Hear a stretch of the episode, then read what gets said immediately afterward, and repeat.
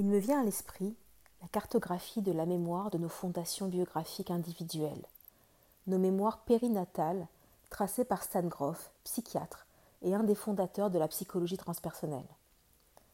Ces matrices représentent les stades et expériences périnatales vécues par le fœtus qui ont ancré en nous des empreintes comportementales, physiques et émotionnelles.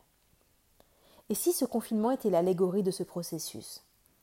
Il aurait commencé comme une douce félicité, du temps pour soi, pour penser, du temps pour casser le rythme fou de la vie dans lequel nous ne nous sentions plus en harmonie, un paradis perdu dans lequel nous revenions nager, dans une unité et un extase non dissimulés.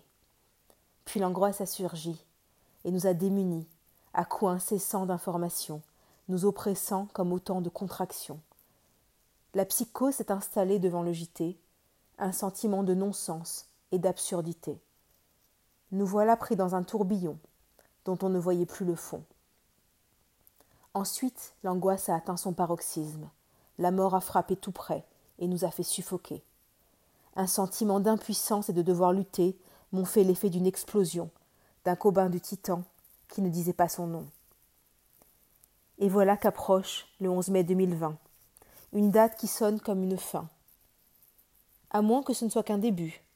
Ça aussi, nous l'avons beaucoup lu. Et si sortir du confinement était un commencement, une forme de renoncement, mais aussi un soulagement, une sortie du tunnel, au bout, la lumière nous appelle. Et si c'était une naissance, une nouvelle vie avec plus de sens?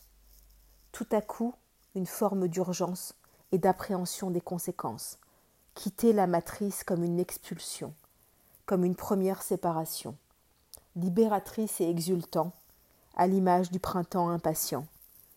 Une promesse de cycle nouveau, de renaissance, de renouveau. Mais qui ou quoi nous attend au bout de ce chemin? Il nous faudra attendre demain pour sonder le destin.